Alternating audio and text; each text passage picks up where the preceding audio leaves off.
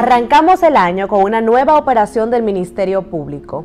Esta, a diferencia de las anteriores, no tiene por nombre una especie marina ni un mensaje oculto que hay que descifrar. Al contrario, queda clarísimo que hay gente involucrada que fue descubierta infraganti.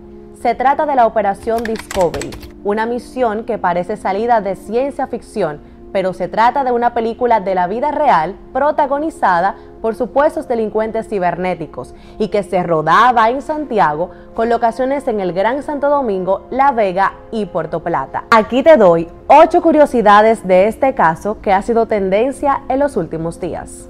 1. ¿De dónde viene la operación Discovery? Durante meses, las autoridades le siguieron el rastro a una presunta red compuesta por al menos 100 individuos que se dedicaban a cometer delitos de alta tecnología, incluyendo la extorsión sexual, económica y el robo de identidad. El miércoles, tras una serie de allanamientos desplegados en Santo Domingo, Santiago, La Vega y Puerto Plata, el Ministerio Público descubrió a la presunta asociación de malhechores, incautando exorbitantes sumas de dinero y de lujo. 2. ¿Por qué Discovery?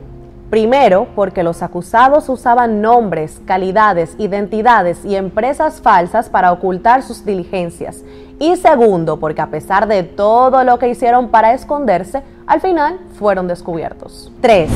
Algunas de sus tácticas eran realizar llamadas telefónicas para intimidar a sus víctimas, enviar medicamentos utilizando deliveries, estafarlos, extorsionarlos y robar sus identidades. La red era tan poderosa que no se limitaba a delinquir en República Dominicana, operaban también en Estados Unidos, usurpando funciones oficiales del FBI, ya usted se puede imaginar.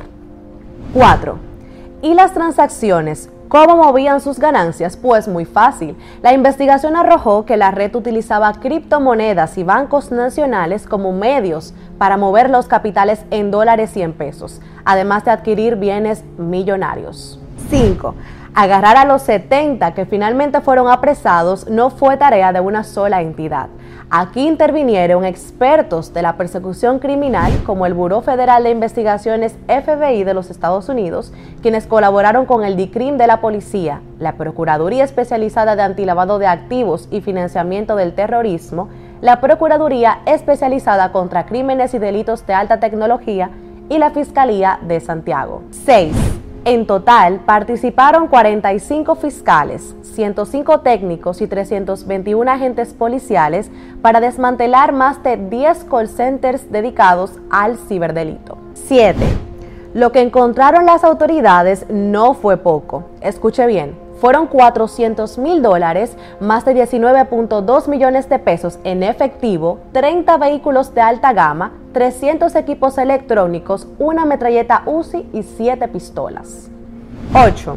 La Procuraduría pide 18 meses de prisión preventiva y declaratoria del caso complejo como medida de coerción en contra de 38 implicados. De ser encontrados culpables, podrían enfrentar penas que van desde 5 hasta 20 años de prisión. ¿Y usted ha sido víctima de delitos cibernéticos? Déjenos su experiencia en los comentarios y nos vemos en el próximo video.